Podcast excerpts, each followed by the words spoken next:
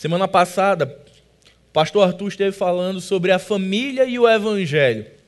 Esteve falando ao nosso coração de como o evangelho deve ser um elemento presente dentro da família cristã.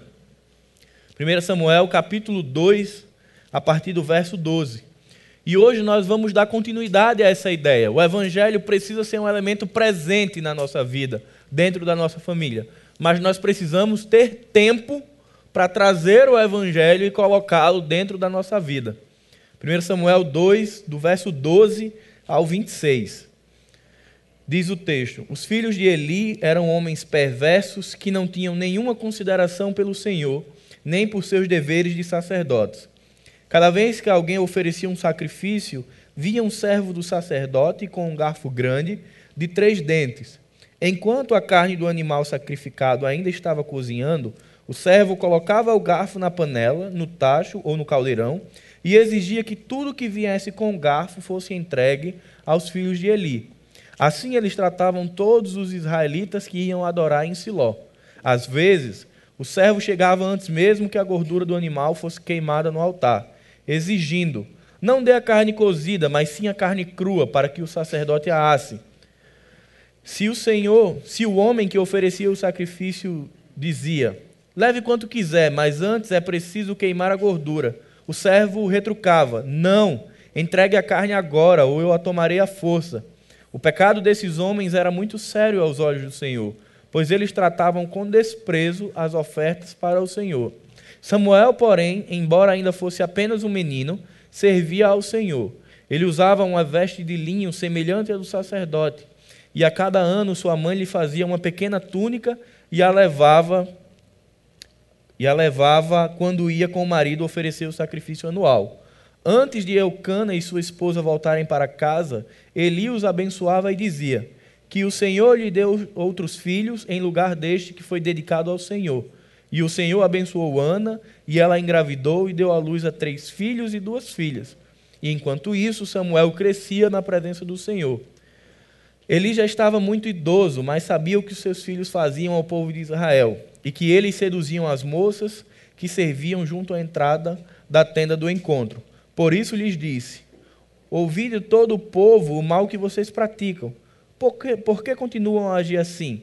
Parem com isso, meus filhos. Não são bons os comentários que escuto entre o povo do Senhor. Se alguém peca contra outra pessoa, Deus poderá intervir em favor do culpado. Mas se alguém peca contra o Senhor, quem poderá interceder? Contudo, os filhos de Eli não deram atenção ao pai, pois o Senhor já havia decidido matá-los. Enquanto isso, o menino Samuel crescia e era cada vez mais estimado pelo Senhor e pelo povo. Pai bendito, muito obrigado pela tua palavra, Senhor. Muito obrigado pelo privilégio de estarmos aqui nessa noite para sermos edificados a partir da tua palavra, Pai. Que o teu espírito aqueça o nosso coração, ilumine nossas mentes e que haja um lugar fértil, Pai, para que essa palavra seja plantada, germine e traga frutos práticos à nossa vida, Senhor. É isso que nós choramos em nome de Jesus. Amém. Queridos, falar sobre família é uma necessidade nos tempos em que nós vivemos. Vivemos tempos onde a construção da família, onde inclusive o termo família, ele deixou de ser algo prático e passou a ser algo teórico. Cada vez mais a família tem mudado. Vivemos hoje o tempo onde a família tem novas configurações, novos arranjos, um novo modelo de ser. A família não precisa ser mais monogâmica, a família não precisa mais ser heterossexual. A família não precisa mais ter valores. Não precisa mais ter filhos. Não precisa ter nada. Desde que esse construto seja fundamentado numa palavra chamada amor. Tudo hoje em dia é justificado pelo amor. Se tem amor, está valendo. E quando a gente para para olhar a Bíblia, a gente percebe que o Senhor ele tem um padrão para a família. A família não é um arranjo, ela é uma instituição criada por Deus. E, portanto, ela tem um modelo. Quando a gente olha para a nossa sociedade e aí fora, a gente olha para uma realidade onde a família passa por uma crise moral e uma crise social. E talvez a gente parando para pensar, a gente perceba que não tem nada de novo nisso. Não nos assusta. Quando a gente volta os olhos para a Bíblia e lê Mateus capítulo 24 e lê 1 Timóteo capítulo 3, nós vamos percebendo que o Senhor já nos deixou avisados que haveria um tempo onde a realidade do projeto de Deus chamado família seria totalmente destroçado, onde filhos se voltariam contra pais, pais se voltariam contra filhos, haveria haveria dissensão entre essas pessoas, onde a família perderia os seus valores. Então não tem nada de novo nessa realidade. A Bíblia já nos advertiu quanto a esse tempo, e esse tempo é o que nós vivemos hoje. Porém, o que eu queria falar não é sobre o que está lá fora, para quem não conhece Jesus. Isso não me assusta, porque a Bíblia já fala. O que me assusta é que muitas vezes esse padrão destrutivo e totalmente fora do Senhor, ele está dentro dos que pertencem a Cristo. Me assusta e me assombra um dado do IBGE do ano de 2017 que diz que a cada quatro casamentos evangélicos, um se torna em divórcio. Significa falar que 25% dos que casam do meio evangélico chegam ao divórcio. A estatística não fala dos que só seguram o casamento, fala dos que desistem. Mas se a gente fosse falar, talvez fosse meio a meio. Tem muito casamento dentro da igreja, dentro do cristianismo, que ele vai só segurando as pontas. E a gente precisa parar e aproveitar um momento como esse de uma série sobre família para refletirmos do porquê que um cenário que é natural para quem não conhece a Jesus tem invadido a igreja e tem se tornado cada vez mais comum dentro da igreja. Por que, que um lar cristão é tão parecido com um lar que não tem Jesus? Por que, que quando a gente senta para conversar com uma família que não sabe nem quem é Jesus, a gente ouve a mesma coisa de um lar que conhece Jesus? A gente não consegue ver a diferença em alguns momentos. E a gente precisa se questionar e refletir sobre o que tem faltado, sobre o que nós temos deixado de fazer. E é por isso que a história de Eli, que é contada no capítulo 2, ela é muito pertinente. Porque fala de um homem que era sacerdote, que era juiz, era um homem de Deus, mas que foi um pai fracassado. Foi um servo de Deus, mas fracassou com a família. E isso já nos traz um primeiro ponto de reflexão. O fato de estarmos na igreja, de servirmos na igreja, não implica e nem garante que a nossa família está cuidada. Existe um jargão no meio evangélico que só pode ter sido Satanás que botou isso na cabeça das pessoas, que diz assim: olha, você cuida das coisas de Deus, você se envolva com as coisas de Deus, e naturalmente Ele vai cuidar da sua família. E essa mentira vai sendo colocada no coração das famílias, e elas vão cuidando de outras coisas e não cuidam de si mesmas. E eu gosto sempre de falar, queridos, não é o Espírito Santo, não é Jesus e não é Deus que chega à noite e chama Niele, a minha esposa, e diz: Vamos orar. Tem que ser eu. Não é Cristo que vai pegar o filho e vai dizer: Vamos sentar e aprender da palavra. Não será. É muito cômodo, muito confortável e conveniente não fazermos as coisas e atribuirmos a Deus quando dá errado. Deus nos deu a instrução através da Sua palavra, nos deixou histórias como a de Eli, para nos advertir sobre a nossa conduta com a família. Então, por mais que você sirva a Deus, por mais que eu sirva a Deus, nós temos que cuidar da nossa família. O fato de você estar aqui, de você estar servindo, não implica que você pode abandonar a sua família. Inclusive, talvez, se você está demais, seja tempo de você reavaliar a sua agenda e dizer: talvez eu precise parar algumas coisas para dedicar à minha família o tempo que é necessário, para que a minha família seja virtuosa e tenha valores cristãos. O mais incrível de tudo isso é que nada do que eu estou falando é desconhecido, nem para mim, nem para os irmãos. Provavelmente já ouviram muito disso, de que nós devemos praticar e praticar aquilo que a Bíblia nos ensina. Mas eu queria fazer uma pergunta que nos levasse à reflexão. Por que, que nós sabemos o caminho? Por que, que nós sabemos o que devemos fazer e não fazemos? Sabe criança que às vezes é pirracenta? Ela sabe que tem que fazer, mas ela escolhe não fazer de pirraça. Parece que muitas vezes a vida cristã é parecida. Nós sabemos o caminho, sabemos o que devemos fazer, mas a gente escolhe não fazer. E o mais incrível, Einstein falou certa vez que insano é aquele que acha que fazendo as mesmas coisas vai alcançar resultados diferentes. E vivemos um tempo de insanidade nas famílias. Os maridos, as esposas, os filhos não fazem nada pela família, mas eles esperam que venham frutos. Eu não oro, eu não leio a palavra, eu não celebro com a minha família, eu não tenho tempo com a minha família, mas eu quero colher frutos. Como que eu vou colher se eu não planto? É um tanto quanto insano e a gente precisa repensar, porque a palavra de Deus ela é muito simples e muito prática. Mas a resposta do porquê que nós sabemos o caminho, mas não andamos no caminho, é simples. Estamos ocupados demais para fazer o que nós devemos fazer. Não é uma questão de saber o que fazer, nós já sabemos. É uma questão de ter tempo para fazer. A nossa realidade hoje é que os pais, os noivos, os namorados, os filhos têm uma agenda muito lotada. Somos pessoas muito ocupadas. E aí aquilo que é importante, aquilo que é prioritário vai deixando de ser, porque eu não tenho tempo, eu não tenho condições de parar a minha semana para ouvir a minha esposa. Eu não tenho tempo para parar a minha semana e brincar com os meus filhos. Eu não tenho tempo para parar com a minha noiva, com o meu noivo e ler os princípios de Deus para o casamento, porque eu estou ocupado demais. E é exatamente ocupado demais que Eli estava. A palavra de Deus fala que os filhos de Eli eram como filhos de Belial, como filhos de Satanás, homens desprezíveis que praticavam mal abertamente. Eli estava vendo tudo isso.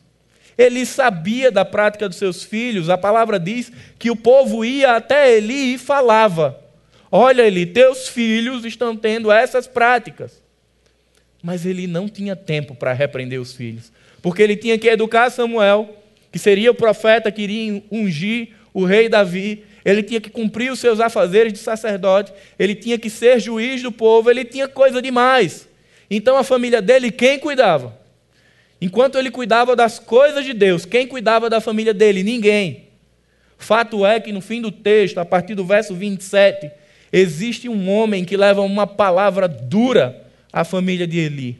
E fala a Eli que Deus já havia julgado seus filhos e que os dois morreriam no, no mesmo dia.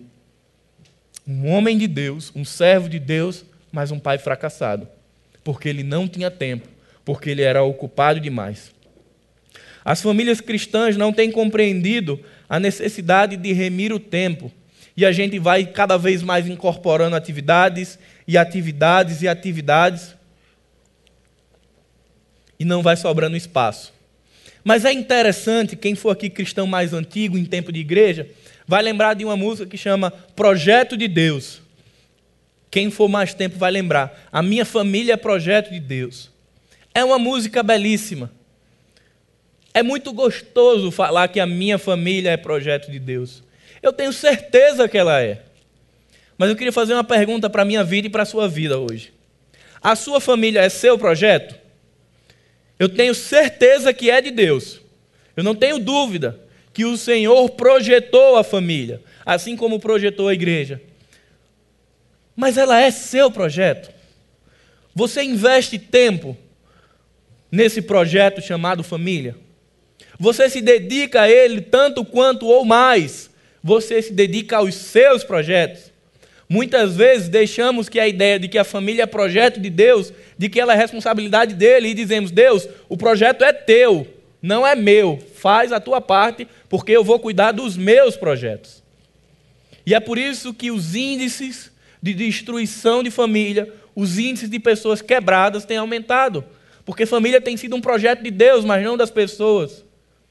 Quando nós entramos numa família, quando nós constituímos uma família, precisamos entender que ela passa a ser o nosso projeto. E que todas as outras coisas só compõem a sua família. Não são maiores, não são outros projetos, mas fazem parte da sua família. Quando nós olhamos para o texto, vemos Samuel, vemos Eli o tempo inteiro ocupado, preparando essa troca de governo. O povo de Israel era governado pelos juízes e é Eli que prepara o bastão para que Saul assuma, para que venha o primeiro rei, para que a forma de governo seja mudada.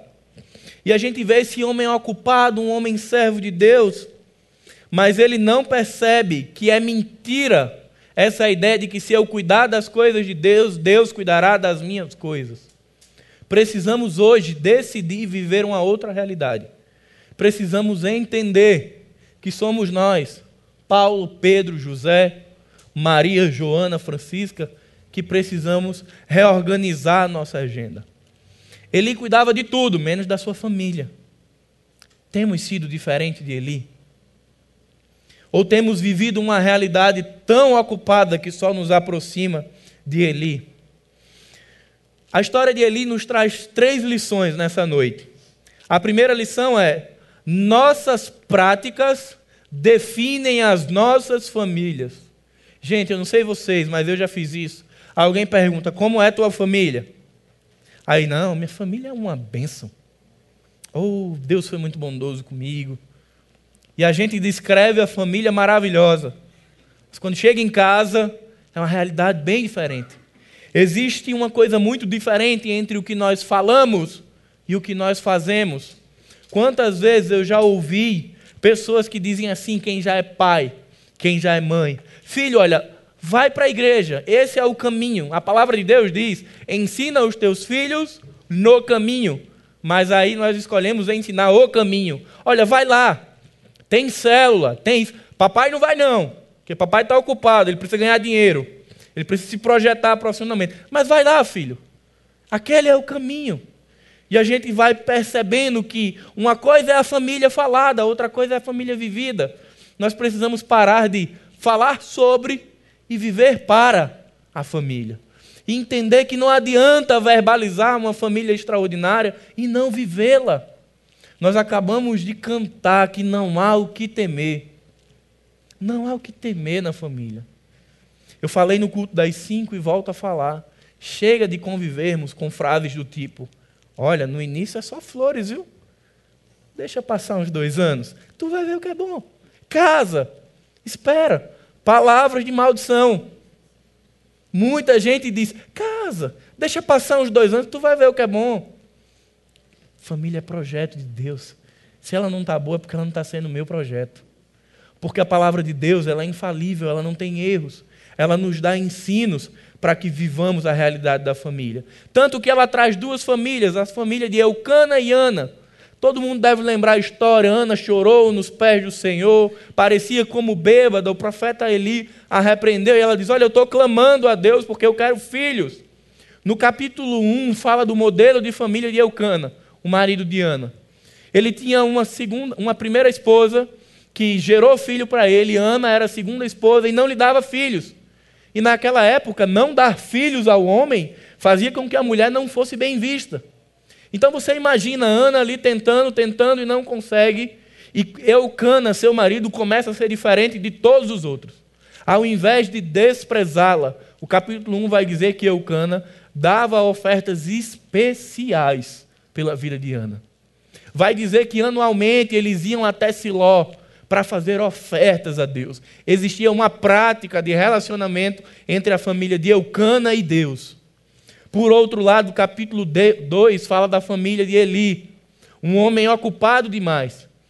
É interessante que o texto não fala de Eli como pai, não fala de Eli como esposo, dá só um, um relance na paternidade de Eli, e talvez a gente se pergunte: será que a Bíblia esqueceu de falar desse homem como esposo?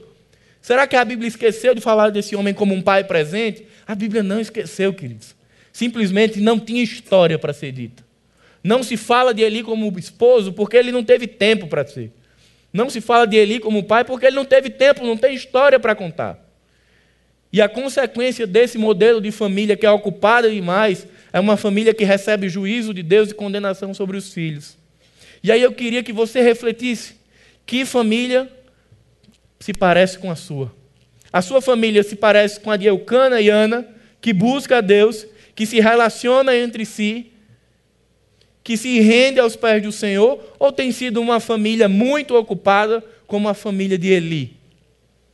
Que de repente diz assim: Eu nem sabia que esse menino estava aqui, eu nem sabia que isso acontecia na minha casa, parece até que não mora aqui. Os homens já devem ouvir muito isso, eu ouço da minha esposa. Quando eu digo onde é que está tal coisa, ela diz: Você parece que nem mora aqui, está lado como sempre. Só que tem muita família que vive isso de verdade. Tem esposa que quando vê o marido diz: Caramba, você mora aqui, eu nem sabia. Quando vê sem o celular, tem que aproveitar, porque é coisa rara, acontece de ano em ano. Porque a gente está ali no smartphone, trabalhando, produzindo, fazendo. Queridos, ou nós decidimos parar a nossa vida e colocar a família no seu devido lugar, ou a campanha vai acabar e as nossas famílias vão continuar as mesmas. A campanha de oração tem duração de 15 dias. Daqui a uma semana ela acaba. A pergunta que eu fiz para minha família é: como eu vou ficar depois da campanha de oração? Um mover de Deus na igreja para orar pelas famílias. É preciso que a resposta das famílias a Deus seja: eu vou mudar a minha agenda. Eu vou cortar algumas coisas que não são importantes para colocar o que de fato é importante na minha vida. Precisamos entender que são as práticas que realmente definem quem é a nossa família. E a gente mais uma vez se pergunta: por que é que não vivemos assim? Porque estamos, assim como Eli, ocupados demais com as coisas que não são tão importantes. Certa vez, e isso eu ouço com frequência, muita gente dizendo assim: 24 horas é pouco. Quem me dera o meu dia tivesse 28 ou 30 horas. Queridos, o tempo foi estabelecido por Deus. E 24 horas é suficiente para fazer tudo aquilo que é importante. Se 24 horas não tem sido suficiente para a minha vida, Paulo, provavelmente eu tenho coisa que não é importante, tomando o lugar do que é importante. Não é culpa de Deus, é culpa minha, sou eu que defino a minha agenda. Quando eu estive no Hagai, eu fui confrontado com uma palavra muito dura, que dizia: tudo aquilo que é prioridade aparece na sua agenda. Queridos, você que está noivo, você que está namorando, você que é pai, mãe, esposa, esposa, que dia que sua família aparece na sua agenda? Será que os seus familiares precisam marcar um horário para poder ter tempo com você? Ou a sua família ela tem espaço cativo, exclusivo, porque ela é prioridade? Não tem como viver o padrão de Deus numa família que não tem tempo para si mesma. Nós precisamos mudar a nossa agenda. E talvez seja uma das tarefas mais difíceis, entendermos que a gente precisa tirar algumas coisas. E muito provavelmente vai ter momentos onde vai chegar e vai dizer assim: estou fazendo o que Deus quer, estou colocando minha família como prioridade. De repente chega algo muito importante. Nós somos tendenciosos e somos tentados a dizer: não, hoje eu não vou ter tempo, não, mas semana que vem eu volto. Queridos, risca outra coisa da sua agenda. Ou nós entendemos que família é prioridade, que ela precisa de tempo para isso, ou a gente vai ficar como os insensatos de Einstein, plantando uma coisa e esperando colher outra no futuro, e isso não vai acontecer. Precisamos entender e que precisamos deixar de ser ocupados demais para termos tempo para a nossa família. Uma segunda lição é que as práticas dos filhos de Eli estavam às vistas de Eli. Lá em Levítico e Deuteronômio, o Senhor estabelece as práticas de como fazer os sacrifícios. Primeiro derramava o sangue, depois queimava a gordura, depois cozinhava a carne, e só depois vinha o sacerdote e tirava-lhe a parte que era devida, que tinha que ser do peito ou do bucho ou da queixada. Ele não podia pegar outras partes. Só que os filhos de Eli, eles queriam fazer churrasco. Perceba que o texto diz que eles queriam pegar carne crua, e carne crua era para Deus. Era exclusiva de Deus, mas eles queriam o que era de Deus. E pegavam a carne crua e iam fazer churrasco em casa. E a minha pergunta é: onde estava Eli que não viu isso? É a mesma pergunta que eu faço quando estamos lá em Gênesis. Onde estava Adão que não viu quando Eva comeu? estavam sempre ocupados demais para ver o pecado dentro das suas famílias. Ele estava ocupado demais para investir tempo nos seus filhos. O texto diz que o povo de Israel chegava até ele e falava: Olha, dá uma olhada nos teus filhos, vê o que é que eles estão fazendo. E eu imagino que ele dizia: Beleza, eu vou já, mas deixa eu só terminar aqui. Eu tenho que ouvir mais dez pessoas aqui de Israel, depois eu preciso aqui cuidar de um sacrifício, depois eu vou lá. E o tempo foi passando, e o tempo foi passando. Esses meninos cresceram, se tornaram sacerdotes e continuaram desprezíveis aos olhos de Deus. E Eli nada fez. Eli não interviu, porque Eli estava sempre ocupado demais. E queridos, aqui, aqui eu queria fazer uma observação. Eli estava ocupado com as coisas de Deus. Muitas vezes nós caímos no seguinte: não, eu estou fazendo a obra do Senhor. Estou envolvido com o reino. De segunda a segunda eu estou no reino, estou no reino, estou no reino. Ele não estava de bobeira na vida, ele estava servindo a Deus. Mas mesmo servindo a Deus, ele falhou em casa. Então, talvez, se você tem cinco ministérios na Zona Sul, sete ministérios, seja a hora de você chegar para o seu líder e dizer: Cara, não dá mais, porque eu preciso cuidar da minha família. E faça isso enquanto as consequências não chegam. Porque ele estava envolvido com o reino, mas não estava envolvido com a família. É preciso que a gente se envolva com a família e com o reino. Com o reino e com a família. Para que a gente não sofra a mesma coisa que eles tiveram. Segunda lição é que o padrão de Deus se constitui pela proximidade e cuidado. Não tem como cuidar da família à distância. Não existe marido, esposa, pai, filho, é AD. Não dá para fazer. Você precisa de tempo, você precisa de contato, precisa investir nessa relação. Não vai ser com a ideia de que eu cuido das coisas de Deus, que Ele cuida das minhas. Nós precisamos cuidar, precisamos separar e compreender que essa responsabilidade é nossa.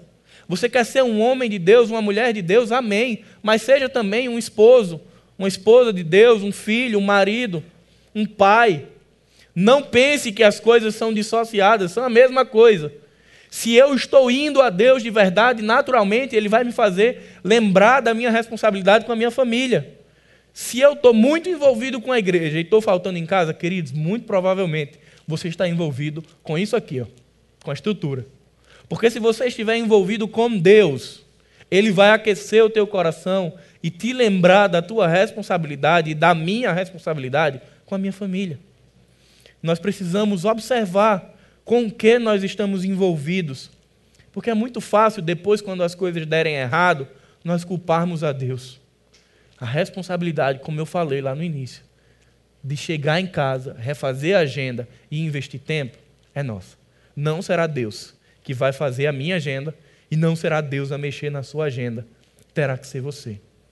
A consequência de uma família como a de Eli é de se tornar uma família desonrada. O texto vai dizer que o povo falava mal da família de Eli. Imagine um homem de Deus, sacerdote, juiz do povo de Israel. Enquanto Eli passava, o povo fofocava. O povo dizia: Olha o nosso líder, olha a família dele.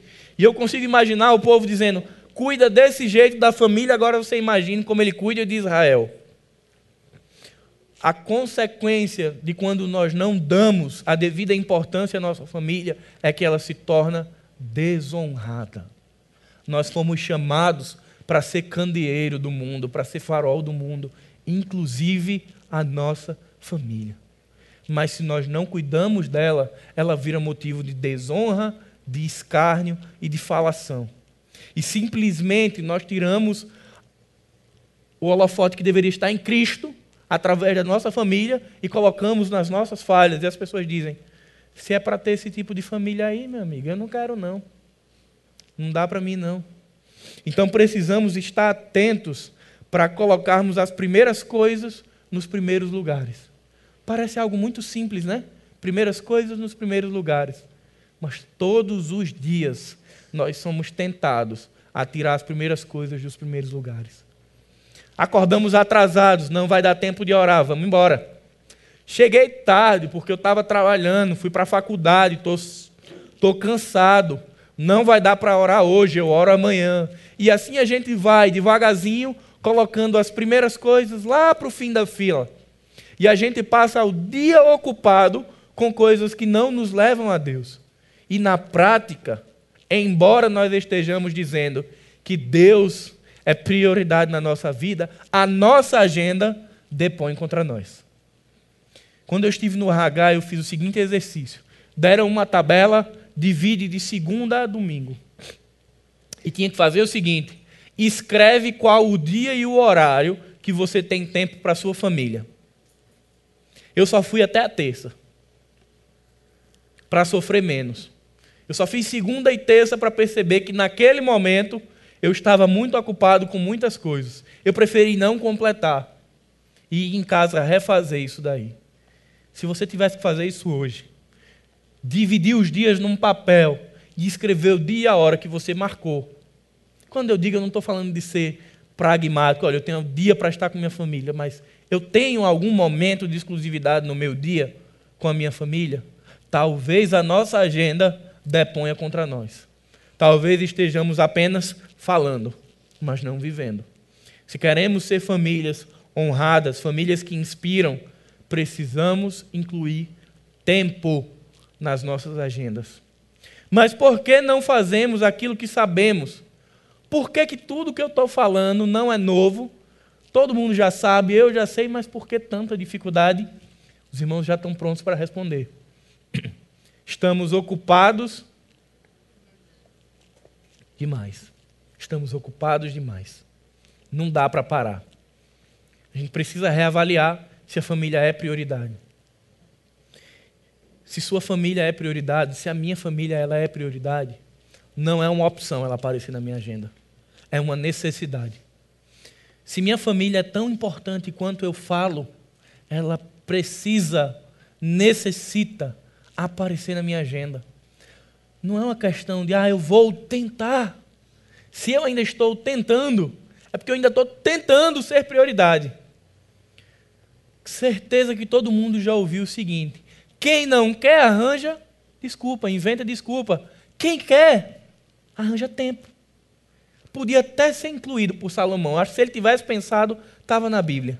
Porque é uma verdade, meus irmãos. A gente, quando não quer mexer na nossa agenda, não nos faltam desculpas para tal. Mas quando a gente quer colocar, seja o que for, pelada ao fim do campeonato, eu quero fazer isso e aquilo, dá um jeito. Desmarca, faz, porque é importante. Se eu não consigo botar na minha agenda, queridos, perdão, mas é porque não está sendo importante. Se não está na agenda de Paulo, se Niele não aparece na minha agenda, é porque ela não é importante. Não tem o que a gente questionar e dialogar e justificar. Porque quem quer arranja tempo. Sim, eu sei que terá dias em que não vai dar. Mas isso não vai ser uma constante, isso não vai ser um modelo, vai ser um ponto fora da curva. Via de regra, eu vou ter tempo para ela. Pode ser que algum dia eu não tenha condições, mas via de regra, eu vou ter tempo. E nós precisamos olhar para o texto e perceber que Eli, um homem de Deus, um um sacerdote de Deus, ele falhou. E que muitas vezes nós estamos reproduzindo o modelo de Eli dentro da nossa família. E o nosso modelo tem que ser o modelo de Eucana. Um homem que era temente a Deus, que valorizava a sua família e que tinha tempo para servir a Deus junto com a sua família. A terceira e última lição é: todo o tempo da família é importante. A vida é muito corrida. E muitas vezes nos sobra poucos minutos ao fim do dia ou durante o dia. E a nossa tendência é: não, para conversar 15 minutos não vale nem a pena. Eu vou esperar um momento, eu vou organizar aqui uma viagem com a minha família e lá eu estarei à disposição dela. Eu vou, junto com a minha namorada, separar aqui uma tarde para estudar a Bíblia sobre valores do casamento. Sabe qual é o problema, irmãos? É que esse tempo não chega. É que esse espaço tão, tão amplo não aparece na nossa agenda. Então, muitas vezes você vai ter que aproveitar os pequenos tempos, os intervalos, criar os espaços para que você tenha intimidade com a sua família, para que você entenda que todo cuidado é importante, que todo tempo ele é importante. Não necessariamente você vai estar com a Bíblia aberta, lendo Levítico com seus filhos. Talvez você esteja no quarto assistindo Netflix com eles assistindo um filme de criança com eles. Talvez você esteja com sua esposa vendo vídeo do YouTube, mas você está perto, você está próximo, você tem contato, você tem disponibilidade. E quando e se houverem problemas, é nesse espaço que eles serão tratados. Agora é muito difícil quando a nossa vida vira logística. Como é que vai ser amanhã? Você pega o menino, pronto, aí eu vou e faço a feira. Vira logística. A gente só se organiza para cumprir tarefas. Assim que eu cheguei na igreja, o pastor Marcelo me deu um conselho que eu guardei no coração. Ele disse: tenha tempo com Niele para não fazer nada. E eu passei um bom tempo pensando, para fazer nada. E eu fui entender hoje que minha agenda mudou, que eu preciso de tempo para não fazer nada com ela. Somente para estar com ela. Queridos, talvez você precise de tempo somente para estar com o seu cônjuge. Talvez você precise de tempo só para deitar e brincar com sua filha e brincar com seu filho. São valores do reino. É falado lá em Efésios capítulo 5 que nós precisamos remir o nosso tempo porque os dias são maus. Administrar o tempo também é uma tarefa da família. E por fim, o descuido no início vira apenas uma tentativa no fim. Ele estava muito ocupado quando eles eram ainda pequenos. Ofne e Finéias faziam o que queriam e ele não estava perto. Quando esses meninos tão grandes, que são sacerdotes, já velho, ele chega e diz: Filhos, por que vocês estão fazendo isso? Isso é desagradável para Deus, vocês precisam voltar os seus olhos. Gente, queridos irmãos, precisamos cuidar no início. Se você não casou e ainda vai casar, se você tem um projeto de ter uma família, é no início que você deve investir. Se porventura você já está casado e tem vivido tempos difíceis, ainda há tempo para você resetar a sua agenda e começar a reconstruí-la a partir da sua família. Eu queria convidar os irmãos a ficarem de pé e concluindo a mensagem, se a minha família é uma prioridade na minha vida, ela precisa possuir lugar cativo. Precisamos ter tempo para orar, para ler a Bíblia, para ser simples, para confessarmos os nossos pecados e para celebrarmos a Deus. Na sexta-feira, às 20 horas, haverá uma palestra sobre prevenção de lesões de joelho na caminhada. Aqui na Zona Sul, sexta que vem, quem quiser cuidar um pouco mais do corpo, uma palestra sobre prevenção de lesões no joelho. Eu queria que os irmãos dessem as mãos uns aos outros enquanto o grupo de louvor vai se preparando. Dar as mãos é um símbolo da realidade desta igreja. Todas as semanas somos encorajados de que o seu problema é o meu problema e o meu problema é o problema da igreja. Somos chamados a viver um evangelho fora da solidão, fora do individualismo, mas dentro da comunidade. Se queremos ver a nossa, nossa igreja sendo um farol para a sociedade, precisamos entender que se alguém está com um problema na família, eu preciso me importar. Eu preciso orar por ela, me envolver com ela, chorar com ela, para que ela seja restaurada também. Que esse ato de dar as mãos ao seu irmão não seja apenas um ato simbólico nesse momento, mas que seja algo que arde no coração dessa igreja que possamos nos importar com todas as famílias da Zona Sul. Pai amado, Pai bendito, nós somos gratos, Pai, porque fomos encontrados, Pai, pelo Teu Evangelho. Nós somos gratos porque a Tua palavra, ela nos ensina, ela nos exorta e ela nos encoraja a vivermos um padrão de família, Senhor. Vivemos um tempo onde a sociedade diz que não existe padrão, que não existe modelo, Pai, nos ajuda a viver o teu modelo, a viver o teu padrão de família. Que tenhamos o desejo e o prazer de ser apenas esposos, filhos, maridos, namorados, noivos, sem nos vendermos a machismo, feminismo ou nenhuma ideologia, mas tendo apenas Cristo como referência. Que possamos viver uma proposta de família simples, de família próxima, de família relacional. Que o amor de Deus, o Pai, que a graça de Jesus e que a comunhão do Espírito Santo esteja com toda a igreja. Amém.